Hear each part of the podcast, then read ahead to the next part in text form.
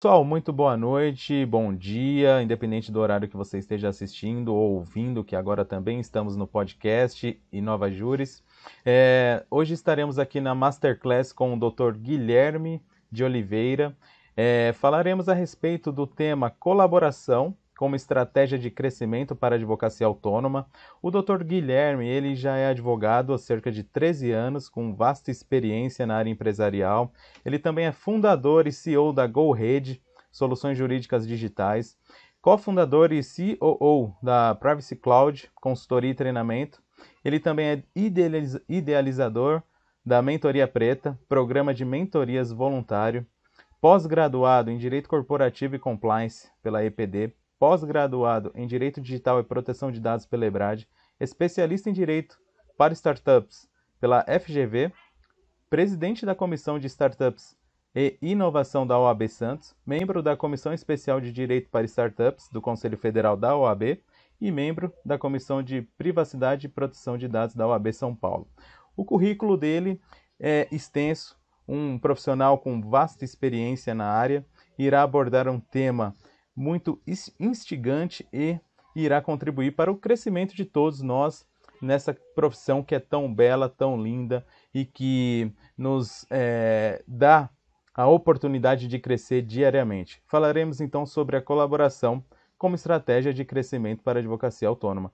Doutor Guilherme, primeiro agradeço imensamente em nome da Inova Júris o seu tempo a sua disponibilidade em conversar e passar um pouco do seu conhecimento para os nossos, é, os nossos seguidores que estarão nas nossas redes sociais assistindo ao vivo e também aos usuários das nossas ferramentas.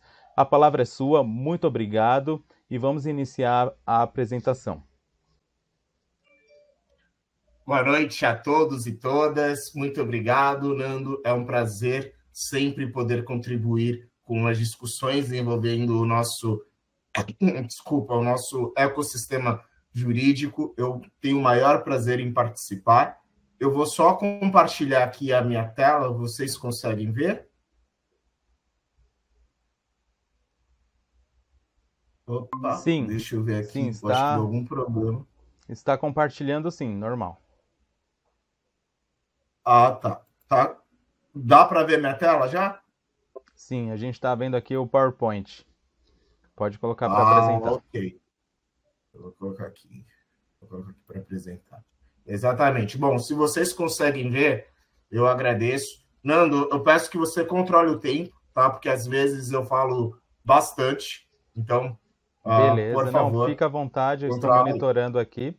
Qualquer coisa eu te dou um toque. Pode ficar à vontade. Tá bom. Bom, então, nosso tema colaboração entre advogados como estratégia de crescimento. Nando já fez uma apresentação sobre mim, mas eu gosto muito de contextualizar né, uh, essa fala inicial com quem de fato é o Guilherme de Oliveira.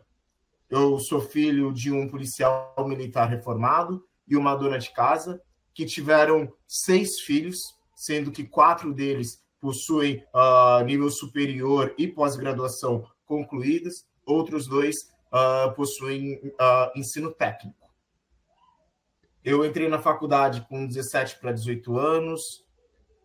No terceiro ano, eu precisei trancar a faculdade por, pelo problema que aflige a grande maioria da nossa população, né, que é a falta de recursos financeiros, atrelada ainda à questão de que meu pai ficou doente ali naquele período Passei três anos longe da faculdade, né?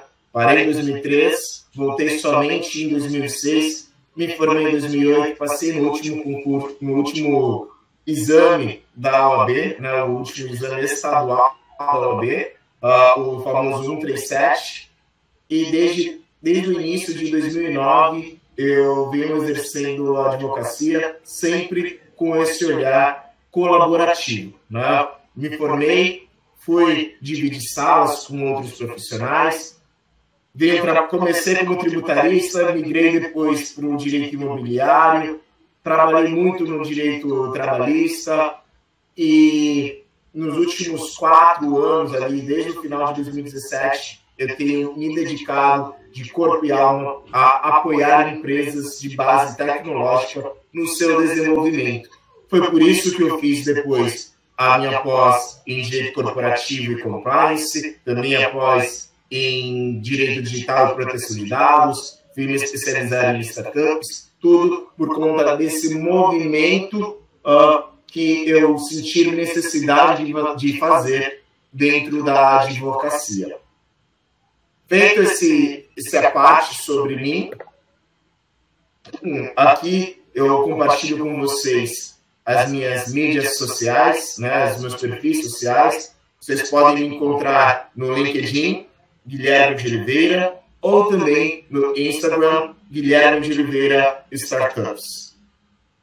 Se você que está assistindo aqui uh, visualmente estiver com o seu celular, né, esse é o momento para você direcionar o seu uh, aparelho, né, o seu mobile, e poder aí fazer essa conexão comigo para que a gente possa tomar um café virtual assim que for possível. Bom, eu gosto sempre de trazer alguns dados para as apresentações que eu faço. E eu inicio aqui falando sobre a quantidade de processos ativos no Brasil no ano de 2019. Nós tivemos 77 milhões de processos ativos. É um número muito alto, né? o que significa que o nosso país ele é um país extremamente litigante, né? mas muito dessa litigância se deve a nós mesmos advogados que uh, né, boa parte da classe é, adora uma boa batalha, né? adora o famoso e velho bom combate, né? combater o bom combate. Mas quantos advogados nós somos? Já ultrapassamos a marca de um milhão e meio de advogados no Brasil, conforme essa fonte que está aí informada.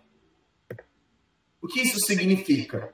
Esse recorte, gente, na verdade, ele já está até desatualizado. Mas esse recorte ele foi feito com base em uma matéria que saiu no Migalhas, lá em 2019, que naquela época, naquela época a gente ainda tinha cerca de 1 milhão e 200 mil advogados. Né? E segundo esse recorte, nós somos um advogado para cada 190 habitantes do Brasil um advogado para cada 145 habitantes do estado de São Paulo. Aqui é um outro recorte que eu fiz, né, partindo do macro para o micro, considerando que eu moro em Santos, né, aqui no estado de São Paulo, eu fiz um recorte da minha cidade.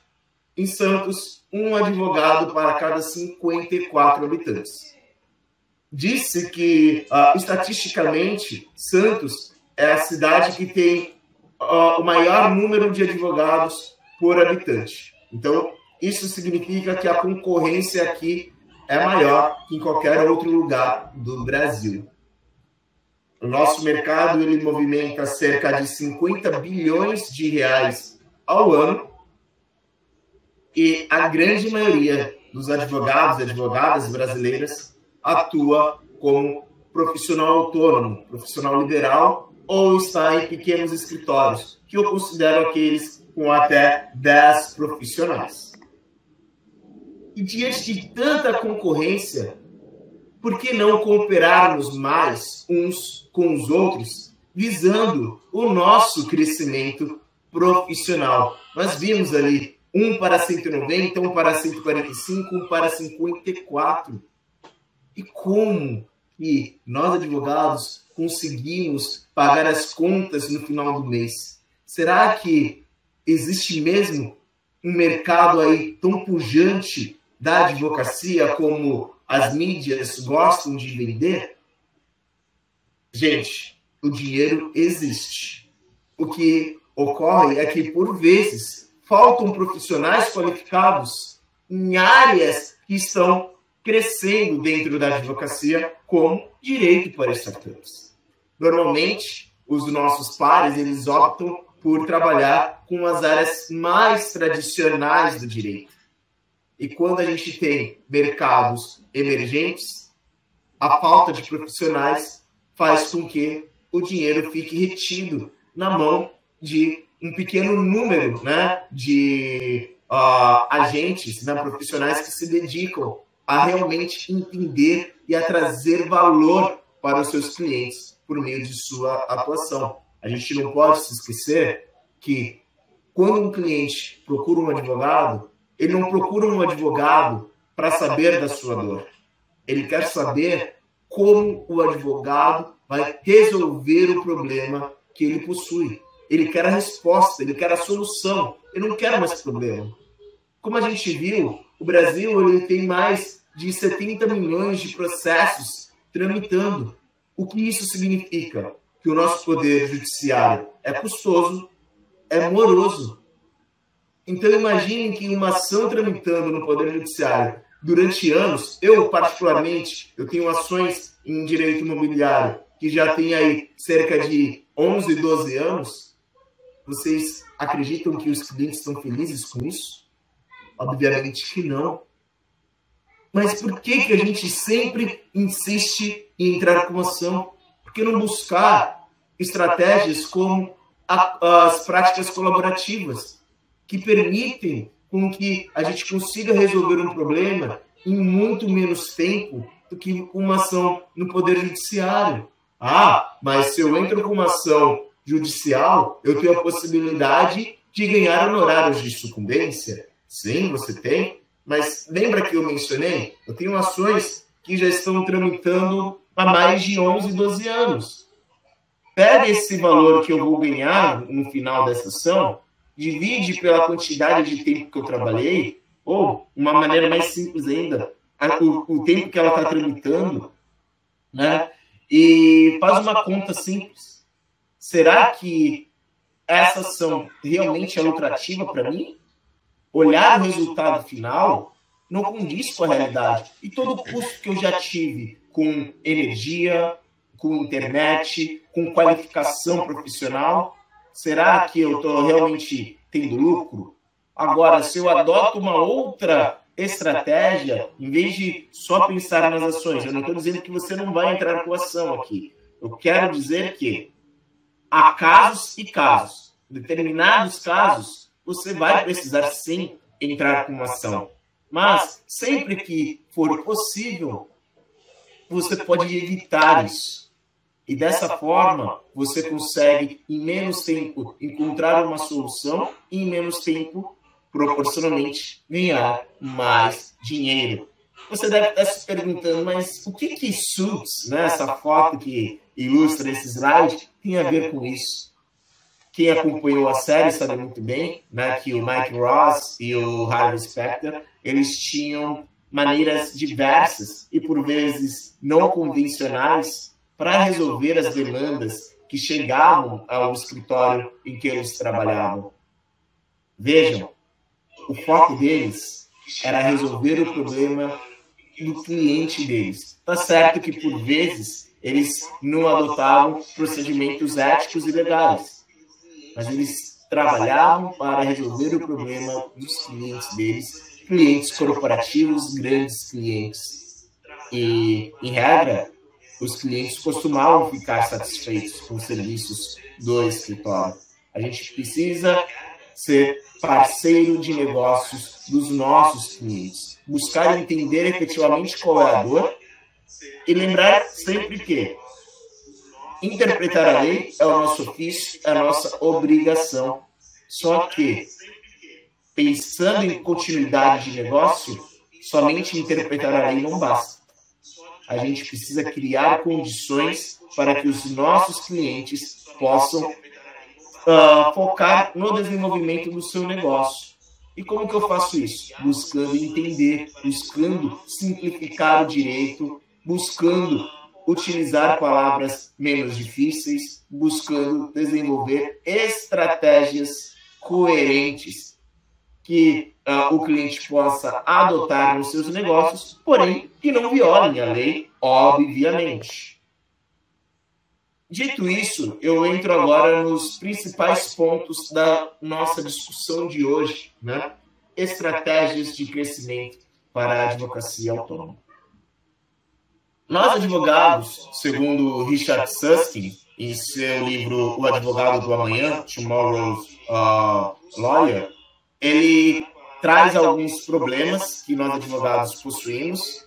Né? Ele antecipou anos atrás alguns dos nossos grandes problemas. Dentre eles, ele fala sobre a nossa dificuldade em adotar tecnologias emergentes. Sim, senhores. A advocacia ela é muito conservadora. Não à toa que nós, até hoje, né, aprendemos o direito do modo como as universidades foram criadas lá no final do século XIX. Vejam, nós já estamos no século XXI, o mundo evoluiu, nós vivemos a tão falada sociedade da informação, sociedade essa em que em um dia a gente produz mais dados do que uh, no resto inteiro da nossa história, até ali uh, 2013, 2014. A gente produz muito tá? tem muita informação disponível. Modelos de petições, modelos de contrato são facilmente uh, encontrados na internet. Mas por que, que um cliente vai contratar um advogado e não utilizar aquele modelo? Porque o advogado é especialista. O advogado é aquela pessoa que vai dar a segurança jurídica para o cliente. Obviamente que existem clientes que não pensam dessa forma mas a grande maioria quer sim ter segurança, porque o custo para corrigir um problema é muito maior do que o custo para evitar um problema. Entretanto, a gente precisa entender que existe muita tecnologia sendo desenvolvida pelo mercado, e eu estou dizendo aqui mercado jurídico, e que pode ajudar o nosso dia a dia, os grandes e médios escritórios cada vez mais têm adotado essas tecnologias, lembrando aqui que tecnologia é meio e não é fim, né? Então, o trabalho intelectual do advogado é que diferencia ele da máquina, e é por conta desse trabalho intelectual que ainda é muito nosso que nós não seremos substituídos, ao menos não em um curto espaço de tempo, pela máquina. E quais são algumas dessas tecnologias que a gente pode utilizar para melhorar os serviços que nós, melhor, nós prestamos aos nossos clientes? Aqui eu falo, por exemplo, em jurimetria, que é uma análise né, dentro de, dessa tecnologia. A gente utiliza a inteligência artificial, a gente utiliza a aprendizado de máquina, entre outras tecnologias disponíveis no mercado, para entender como que o Poder Judiciário analisa determinados entendendo como o Poder Judiciário tem se, uh, se portado, em... a gente consegue produzir petições mais assertivas. A gente consegue direcionar os nossos clientes para que não cometa uh, erros né, que possam levar determinados casos ao Poder Judiciário. Então, a gente consegue trabalhar aqui com uma advocacia preventiva. Né? E quando o problema foi levado ao judiciário, a gente consegue também indicar para o cliente em, em, quais casos compensa ele fazer um acordo e quais casos ele deve deixar o, o juiz decidir. Por quê? Você consegue saber se aquele juiz ele decide mais a favor do cliente ou mais a favor da empresa, conforme o caso que lhe é exposto. A gente fala também aqui em adoção de técnicas de legal design, de visual law. São petições, são contratos, são documentos elaborados de forma mais simples, com elementos visuais que facilitam a sua compreensão, seja pelo cliente, seja pelo juiz, seja até mesmo por qualquer outra pessoa. Temos também tecnologias como essa que estamos utilizando para nos encontrar hoje, para poder falar. Né? Pense que eu estou em Santos, o Luiz Fernando Nando está em São Paulo, vocês estão espalhados pelo Brasil estamos aqui hoje conversando, né, interagindo em diferentes lugares. Muitos advogados ainda sequer utilizam uh, ferramentas de, de vídeo, né, ferramentas de reunião, para poder atender seus clientes. Ainda fazem a boa e velha advocacia analógica. Nós já estamos na sociedade da informação. Estamos vivendo, segundo Carl Schwab, a quarta revolução industrial. Segundo alguns, nós já estamos na quinta revolução, na sociedade 5.0. Né? Alguns defendem uh, a sociedade 5.0, que foi iniciada lá no Japão no ano de 2016, que é uma sociedade em que a tecnologia ela vem uh, ah, para ajudar as pessoas. Né? Então, a, a gente utiliza a tecnologia para gerar bem-estar para o ser humano.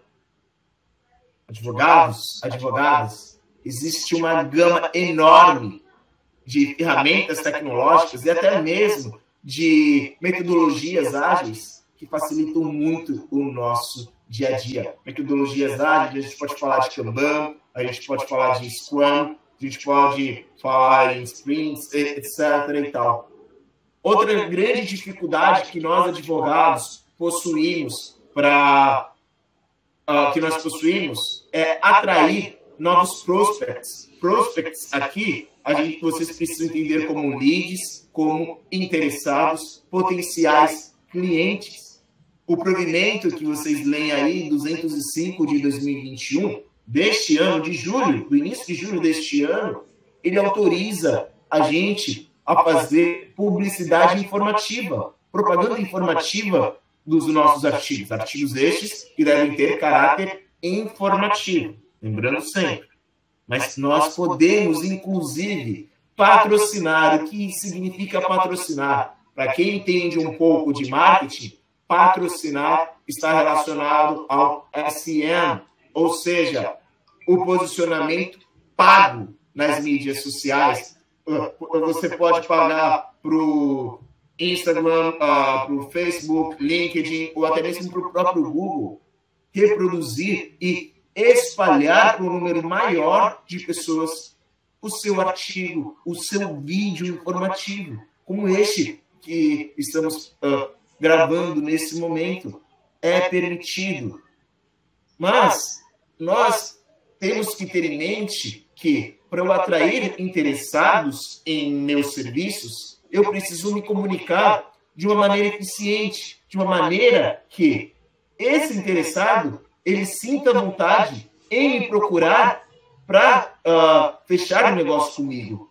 Que ele me considere, pelo menos, como uma das opções que ele possui para fechar um negócio para elaborar o seu contrato, para entrar com a sua ação, para aqueles que acham que proporção é tudo, devemos sempre pensar que, no fim, o que importa não é o que nós pensamos. O que importa é o cliente, porque é o cliente que vai pagar as nossas contas, ele que vai pagar os nossos honorários.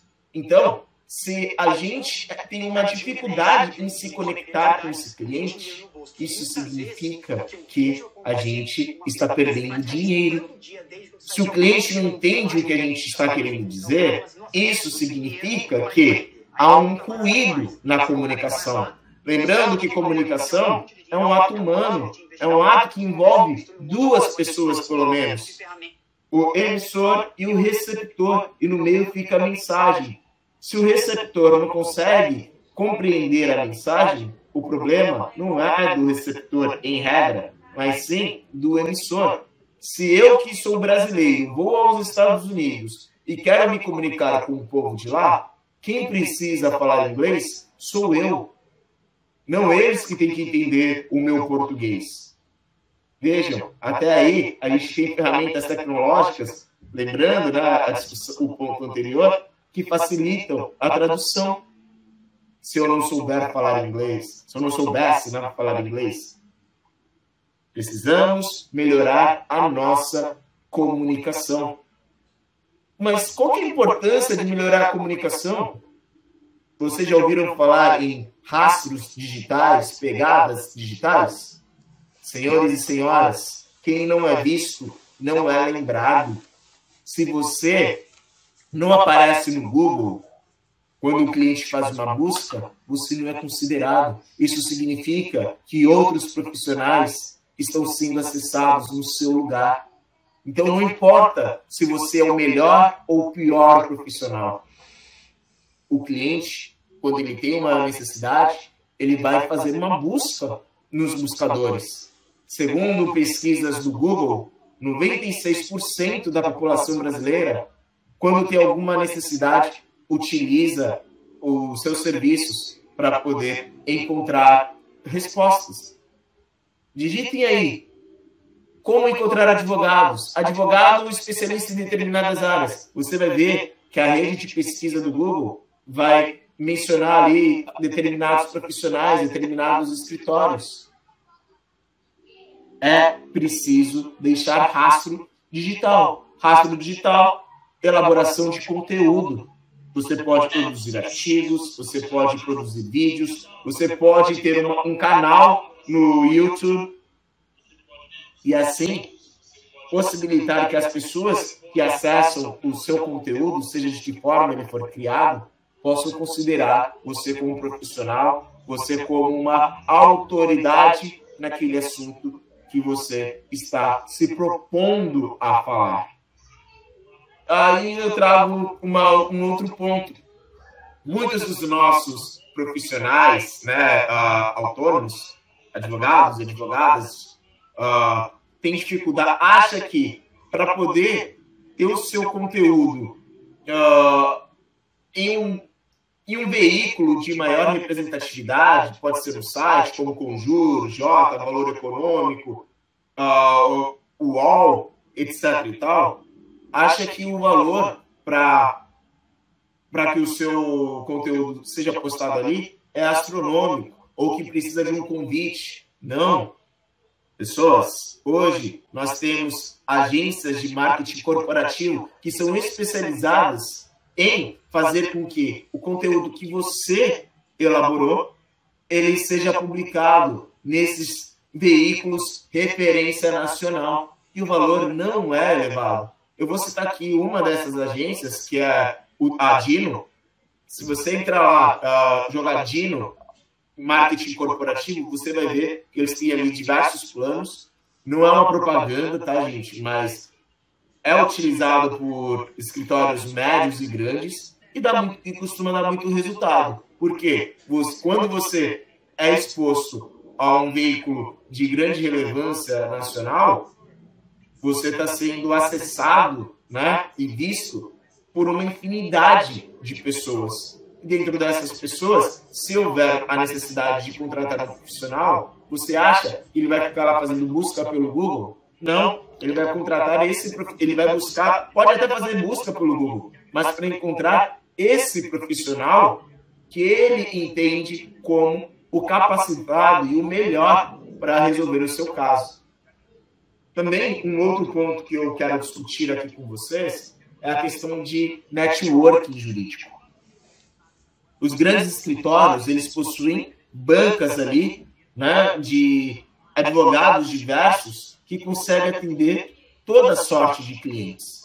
Nós, advogados autônomos, temos dificuldade em atender diversas áreas.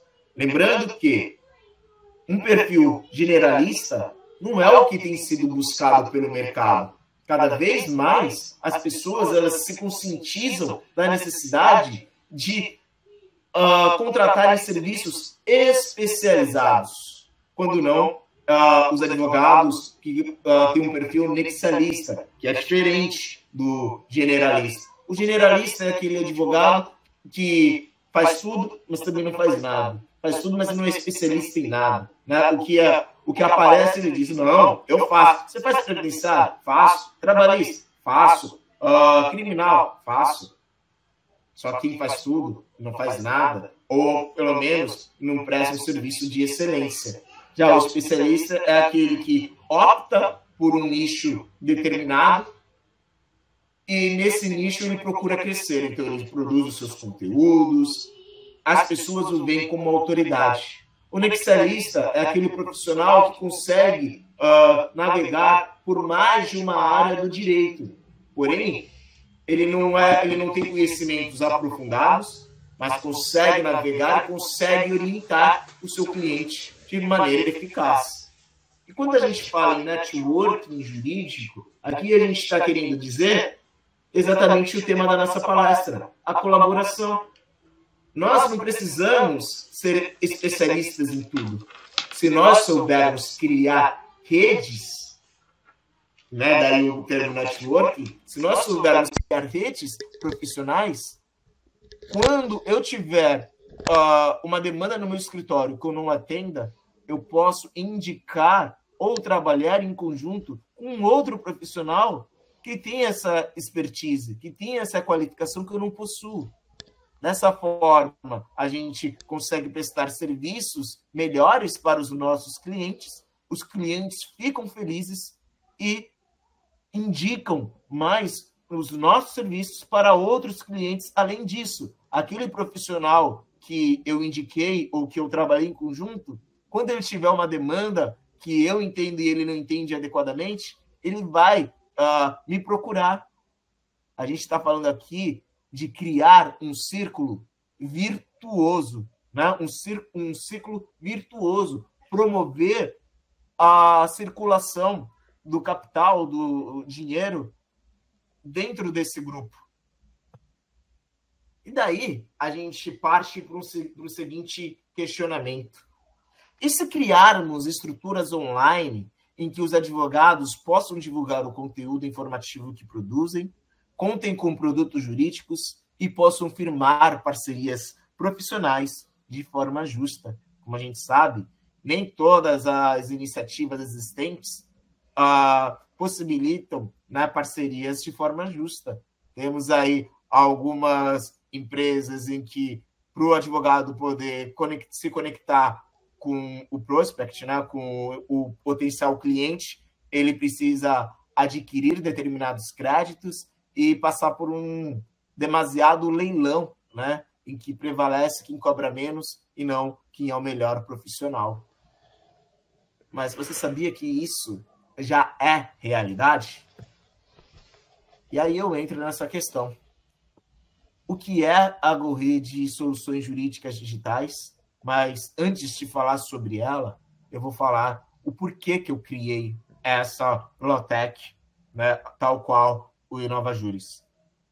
Ano passado foi um ano muito desafiante para toda a nossa categoria. Então, tivemos a imposição de restrições de locomoção. Diversos advogados perderam o seu, o seu ganha-pão. Né? Muitos que trabalhavam em escritórios foram demitidos. Outros que de, no convênio com a defensoria tiveram dificuldade para se conectar com o cliente, então começaram a, a ter muitas dificuldades. Inclusive, o ano passado, tanto a CASP quanto a CAARD anunciaram a doação de cestas básicas para advogados em estado de miserabilidade. Inicialmente, a CASP exigia que se estivesse em dia com, a, com o pagamento da anuidade mas depois vendo que não fazia sentido uma exigência dessa, até porque a nossa anuidade é de cerca de mil reais, né? Acabou uh, possibilitando, focando naqueles profissionais mesmo que não podiam pagar uh, a anuidade da OAB, até porque se eu não tenho dinheiro uh, para pagar os mil reais, como que eu vou fazer jus ali a uma cesta básica de 100, que era antes, e agora 150 reais, né? Cesta básica, vale alimentação. Então vocês veem que, diferente do que a mídia vende, muitos advogados possuem dificuldade. O ano passado, a CASP, essa doação foi para 30 mil pessoas, né? 30 mil famílias de advogados em estado de miserabilidade. Foi o anúncio. Esse ano, só me engano, em março ou abril, a OAB São Paulo anunciou que o programa já contemplou mais de 9.300 famílias de advogados. 9.300 famílias de advogados em estado de miserabilidade. 9.300 famílias recebendo de 100 a 150 reais para se alimentar. Foi nesse cenário que a GoRede surgiu. A GoRede é uma empresa de tecnologia, marketing e networking jurídico, que atua com foco em advogados autônomos, advogados e advogadas autônomas, pequenos escritórios, para que possam ser competitivos em um mundo cada vez mais digital. Ou seja, a GoRede é o primeiro modelo uh, efetivamente de advocacia online do nosso país. Vou mostrar aqui um pouco da GoRede para vocês. Essa é a, a parte inicial da, da nossa aplicação. Você pode ver algo bem simples, né, direcionando aqui os advogados. A gente conecta advogado com cliente de qualquer lugar do Brasil, mas não é de qualquer forma que a gente faz essa conexão. Tal qual prevê o provimento 205 de 2021, o que atrai os clientes para a GoRede é o nosso blog, que nós utilizamos estratégias de SEO.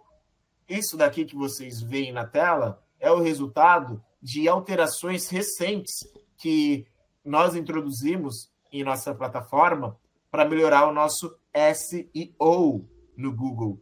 SEO é o marketing orgânico. Aqui eu estou dizendo que eu não paguei para aparecer nos resultados do Google. E mesmo sem pagar, o nosso site ele obteve nos últimos três dias 462, 462 eh, cliques. Ou seja, 462 vezes as pessoas entraram, pelo menos para conhecer o nosso site. E outras 47 vezes nos últimos três dias, as pessoas nos buscaram no Google. Compreendem a importância de você utilizar as ferramentas tecnológicas para aparecer de forma adequada? Como vocês podem ver aqui uh, nessa arte, né? as, no as nossas publicações elas não são agressivas. Nós publicamos uma foto de fundo com o título da publicação. Utilizamos técnicas de SEO, técnicas de SM, para atrair pessoas para o nosso site, de modo que, quando aquela pessoa que tem acesso ao nosso conteúdo aqui pelo blog, ela necessita de um advogado especialista, o que ela faz? Ela clica aqui, ó, a rede. Ela pode escolher o advogado pelo estado, nós já estamos em seis estados do Brasil, pela cidade, por especialidade, por nome, pode inclusive ordenar. O poder está com as pessoas, com os prospects, com o cliente. O poder aqui, aqui, hum, aqui não é o algoritmo que vai determinar quem vai atender. É a pessoa que vai escolher por quem ela quer ser atendida. Após seguir o passo a passo, que tem um botão de agendamento de consulta, agende sua consulta, tem aqui, e cada um dos profissionais tem um, o seu botão personalizado, com o seu próprio calendário. A pessoa seguiu o passo a passo, escolheu o profissional, dia, hora, fez ali o. informou as informações, efetuou o pagamento do valor da consulta. Ao final desse procedimento, o advogado escolhido e o cliente recebem um link para a consulta online, que normalmente é realizada pelo Meet ou pelo Google. A gente permite que os prospects possam se conectar com um advogado em qualquer lugar do Brasil. Pensem que nesse modelo, você estando uh, no Rio Grande do Sul, pode atender uma pessoa que está no Amazonas. Isso é a evolução do direito. É a gente uh, eliminar fronteiras existentes, assim como uh, as fronteiras foram eliminadas hoje, permi permitindo essa nossa conexão. Não faz mais sentido a gente querer continuar advogando como advogava no século XIX, no século XX.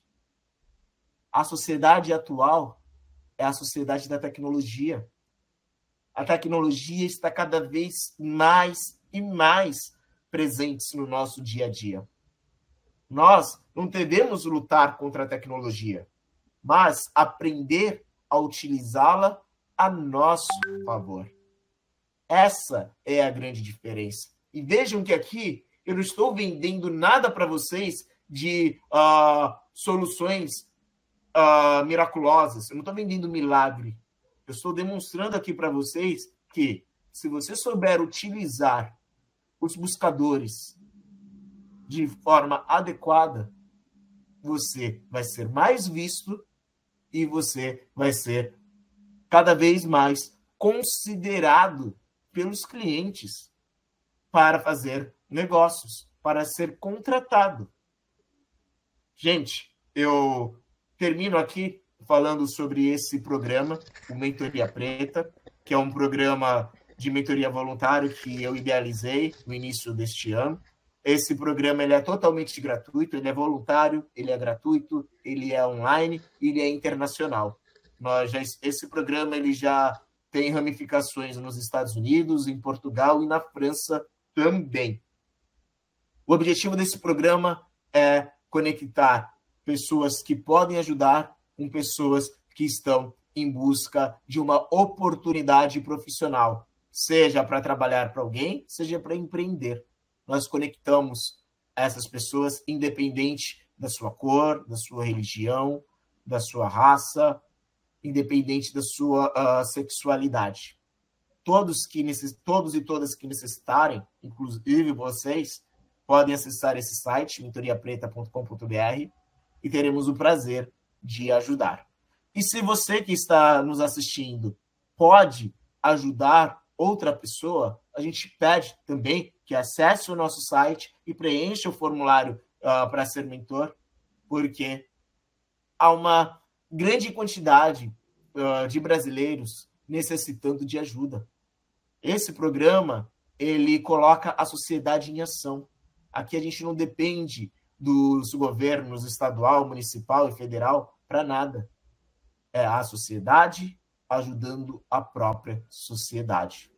Venha fazer parte dessa corrente, venha nos ajudar a fazer a diferença real na vida das pessoas. Aqui a gente não vende milagres, aqui a gente não vende fantasias, aqui a gente uh, trabalha para transformar efetivamente e de modo genuíno a vida das pessoas.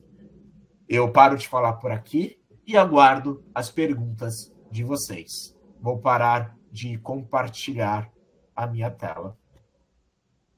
Muito obrigado, Fernando, pela oportunidade de falar.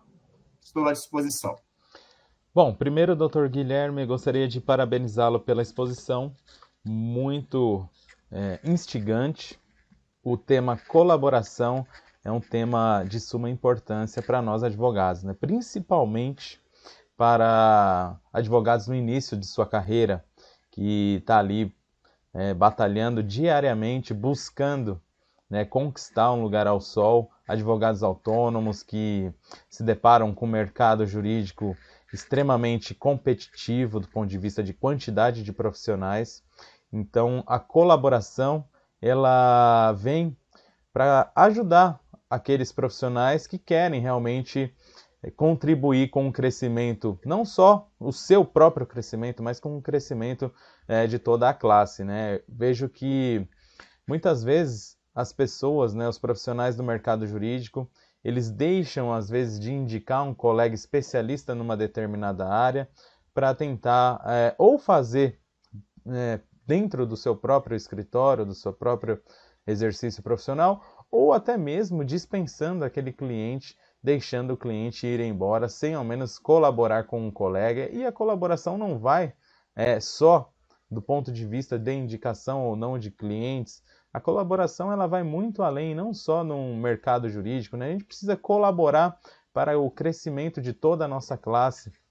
O crescimento não só profissional, mas o crescimento e o resgate né, do, do, do prestígio profissional, da atuação do profissional do mercado jurídico. Além disso, né, a GoRede eu já venho acompanhando desde que é, eu tive o contato, eu vi que é uma iniciativa é, brilhante, uma iniciativa ímpar do ponto de vista da, da, da, da solução que ela traz para o mercado jurídico, conectando potenciais clientes com profissionais de diversos lugares do nosso país. É, te parabenizo pela criação dessa iniciativa e estruturar essa empresa, né, que é, já está em vários estados, inclusive já é uma empresa internacional. Muito bacana. E isso, uma pessoa também perguntou no YouTube é, como, como que ela faz para que ela é, faça parte da rede? Como que ela se inscreve na GoRede? Vamos lá. Ah, pode acessar o nosso site, tá? Nós, neste momento, estamos passando por algumas mudanças, tá?